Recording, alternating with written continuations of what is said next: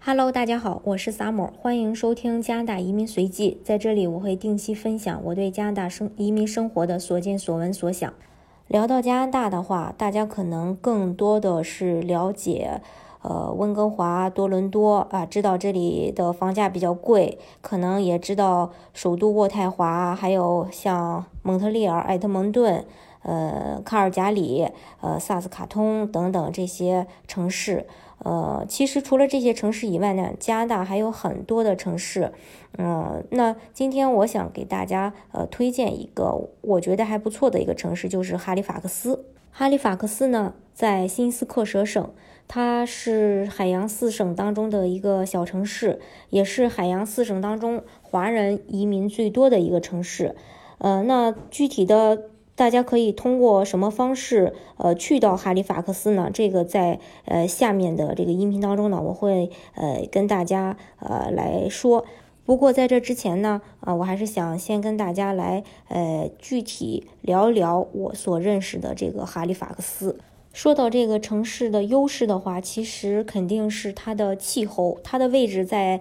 加拿大的东海岸，大西洋暖流在这里盛行，所以哈利法克斯也是加拿大第二温暖的城市，仅仅次于温哥华吧。嗯，然后如果住在这里的人呢，也会颠覆整个呃人对加拿大的一个印象。冬天的话，在哈利法克斯，嗯。其实是可以不用穿秋裤的，牛仔裤加一个羽绒服就可以过冬。那如果穿的太厚的话，你坐公交、开车也好，会热的。然后上学的话，穿的太厚，进了教室也会热。当然，这边下雪的话会集中在一二月份，每次下大雪的话，呃，可能学校也会停课。嗯，然后呃，再就是这个铲雪的车半夜就开始会也会在这个道路上清理这个雪，然后也会撒盐，呃，防滑。然后早上起来如果有车的话，你再去挖你自己的车可能比较痛苦，所以这个时候可以做公交。那夏天的话也很舒服，最高气温的话也就是二十八度左右吧。然后晚上出门呢，你可能还需要穿个长袖。然后因为靠海边嘛。呃，去海边喝个咖啡呀，散散步啊，半夜去钓个鱿鱼呀，然后再看看这个韩国人捞上来怎么吃啊。总之，这个哈利法克斯的气候的话是非常宜居的，冬暖夏凉。然后夏天的话，呃，九点才会黑，呃。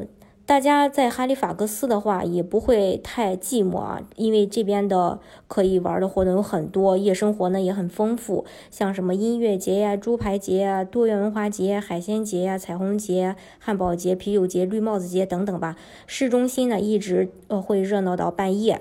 然后加拿大的节日也特别多，所以几乎每个月都会有一个长周末。这样的话，大家如果有时间的话，可以呃约朋友也好，约家人也好，一块儿去自驾游。然后在这边生活的话，可以说是生活非常的惬意悠闲，而且治安的话。哈利法克斯的治安也是非常的好的，因为这边是军港，所以不论是从心理上还是实际生活当中吧，会让人更有安全感，并且这边的人也非常的 nice。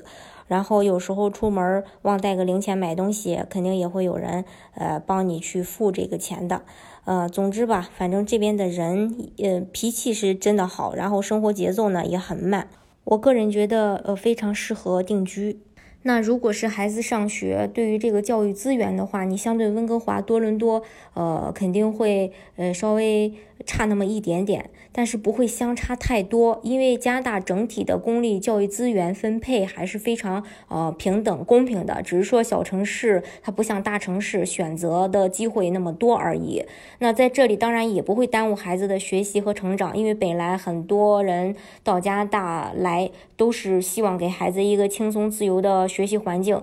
其次呢，就是这个房价呀、生活成本啊，呃，当然呃会给新移民。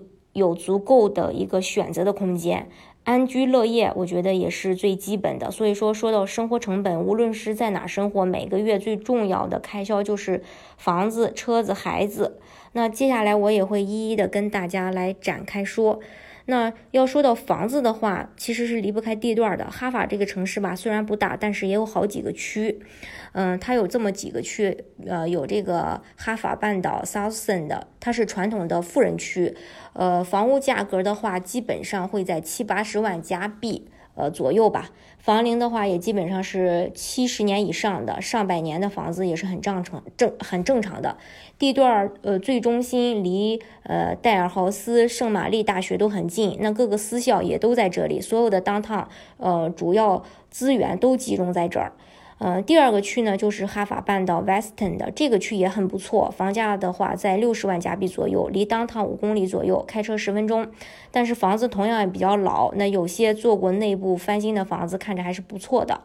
呃，第三个区叫呃哈法半岛呃 n o r t h e n 的这个区的治安不太好，据说是呃历史遗留问题，所以房价很一般，一般华人也很少来这边住。还有一个叫 Shopping Center 区，这个区的韩国人和印度人比较多，优势就是购物比较便利，离市中心呢也比较近。还有一个区叫 Fairview，呃，和 Northern 的一样，房价呢比较低，但是有孩子的华人家庭还是建议避开，因为在大麻合法呃合法化之前，这边是大麻的聚集地。还有一个区叫 Long Lake，这是离市中心最近的一个新房区。环境非常的好，缺点呢就是早晚高峰会堵车，周边的配套还不够完善。还有一个区叫做 Clinton Park 区，呃，优势的话就是配套比较完善，图书馆啊，呃，CGC 啊都在这附近，靠近 Costco 大商圈，华人老移民也不少，资源呢比较集中，交通比较便利。缺点呢就是离市中心有十公里远，开车二十分钟。房龄的话是在十八到三十年左右吧。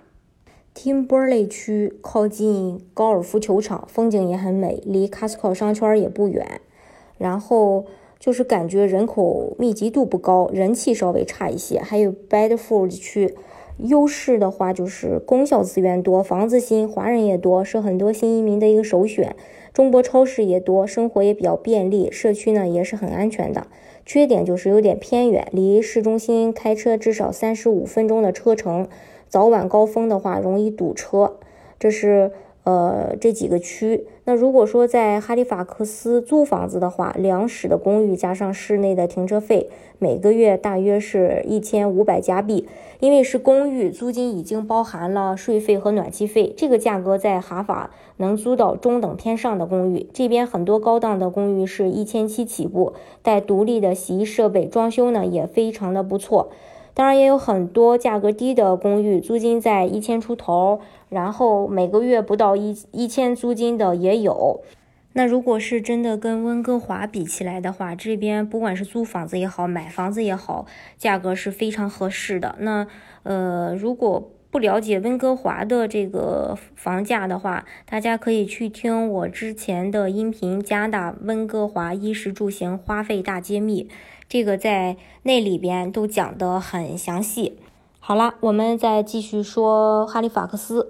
如果是车子的话，买车，嗯，做分期或者是长期租赁的话，每个月都需要还款。至于每月还款多少，要看你买什么档次的车。那这方面的支出呢？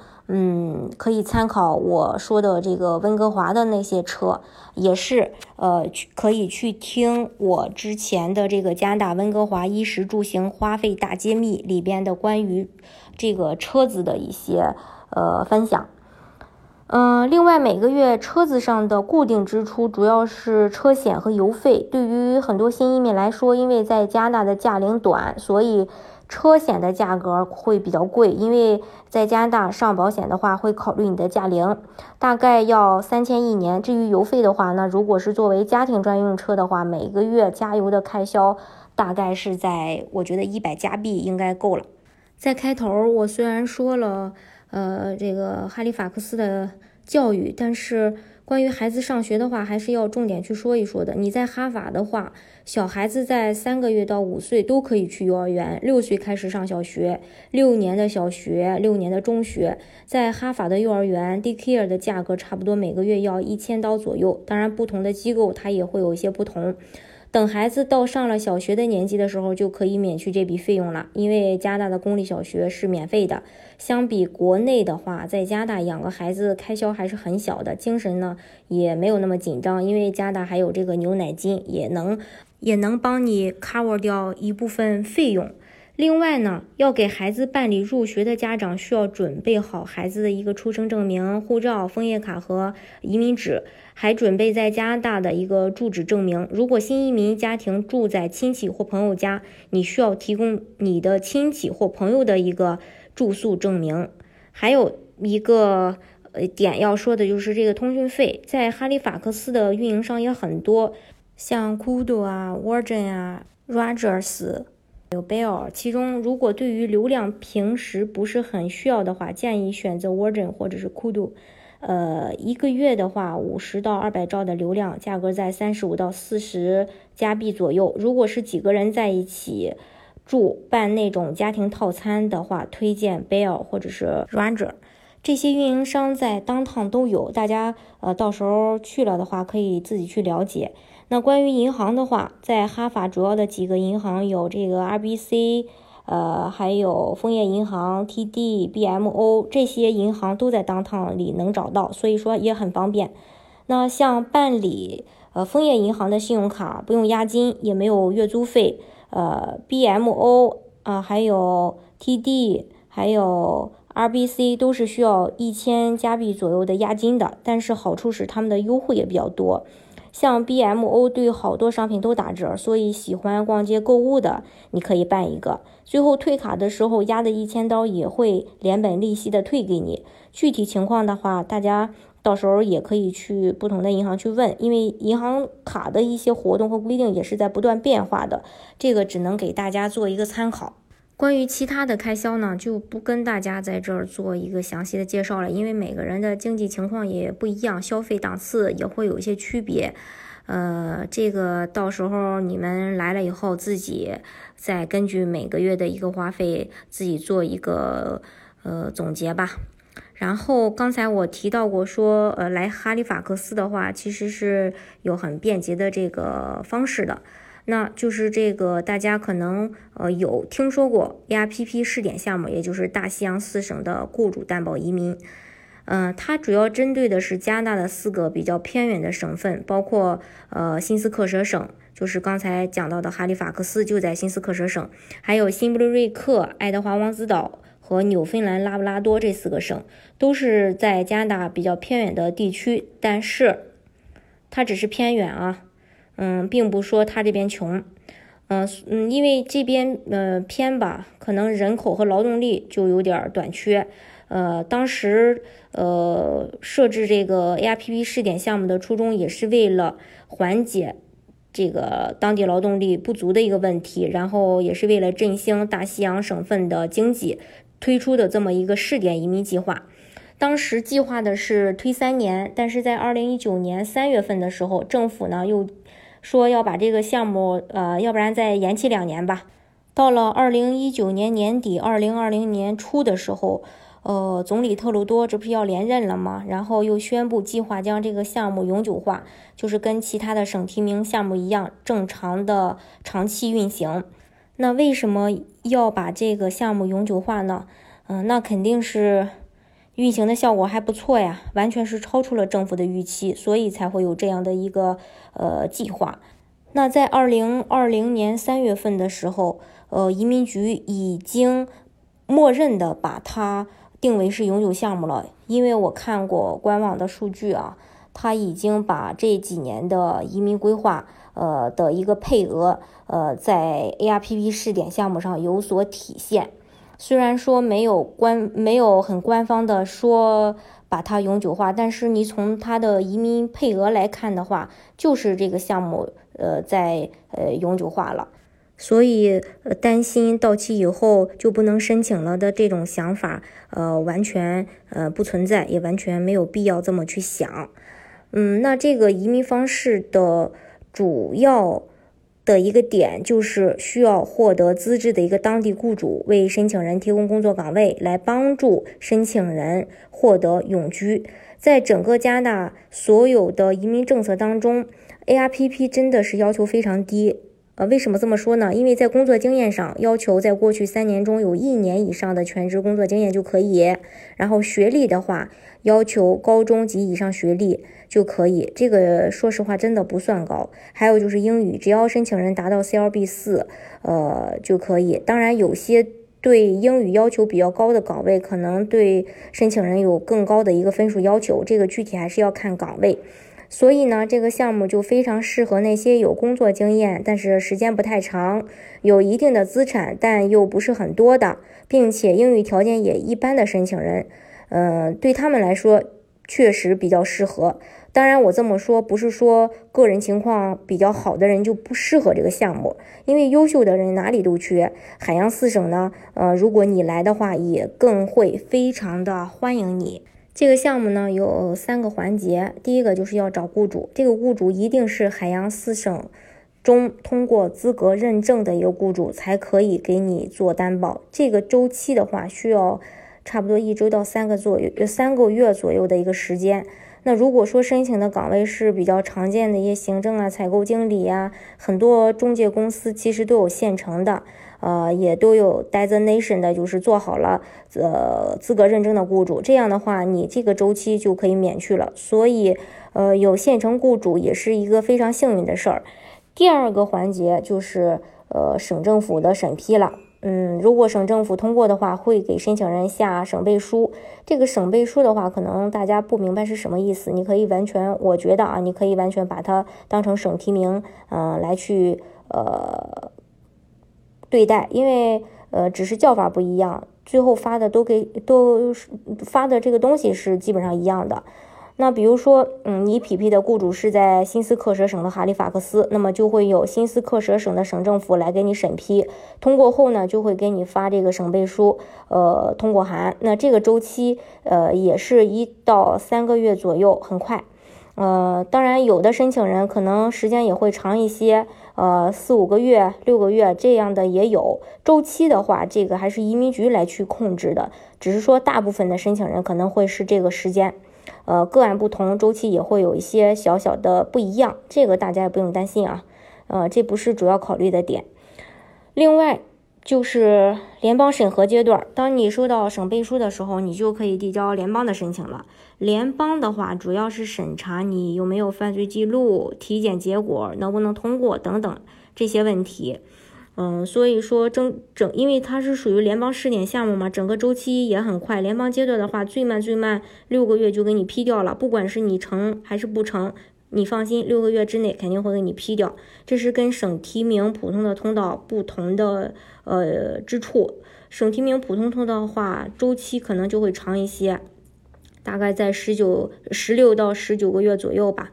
所以说，这也是 ARPP 的一个优势。嗯，所以说，嗯，ARPP 的整个过程你要这么算下来的话，快的话六到九个月啊就完全搞定了。那么可能会很多人说，呃，大西洋四省的申请条件这么简单，速度也这么快，但是这几个省份之前也没咋听说过呀，是不是很偏呀，经济落后呀？那如果真的是这样的话，我不想待在呃这几个省份。其实是这样的啊，加拿大的宪法明确规定了，加拿大公民和永久居民都是有自由迁徙权利的。那如果说你实在是不喜欢这里，等你拿到枫叶卡之后，你是可以搬往其他任意城市生活定居的。呃，这是呃关于这一点。当然，呃，如果你真的来了哈利法克斯的话，我觉得你肯定会喜欢这里的。另外呢，其实也想给大西洋，嗯，来呃。证明一下啊，虽然跟温哥华、多伦多相比，大西洋省份确实名气不大，但是呢，你不能说人家是穷乡僻壤。这几年呢，经过联邦政府的各种政策的扶持，海洋四省的经济已经有所好转，然后很多新移民都开始把海洋四省列为安家考虑的呃范围之内，而且 ARPP 试点项目确实是取得了非常不错的成果，政府才把它列为是永久移民政策的。这就说明啊，海洋四省还是非常有吸引力的。如果真的不行，大家就不会来这边生活定居的。当然，这只是一个参考，大家最终选择在哪里定居，在哪里生活，还是要根据呃自己的一个呃自身的情况来决定的。不是说我一两句话就能改变大家的一个呃规划的。我只是说，我觉得这里还不错，推荐给你们，你们仅仅是可以作为一个参考的。好啦，今天就跟大家分享这么多。如果大家有关于任何加拿大移民的问题，欢迎添加我的微信二四二二七五四四三八，我们一起来探讨和进步。同时呢，也期待与你们的相遇。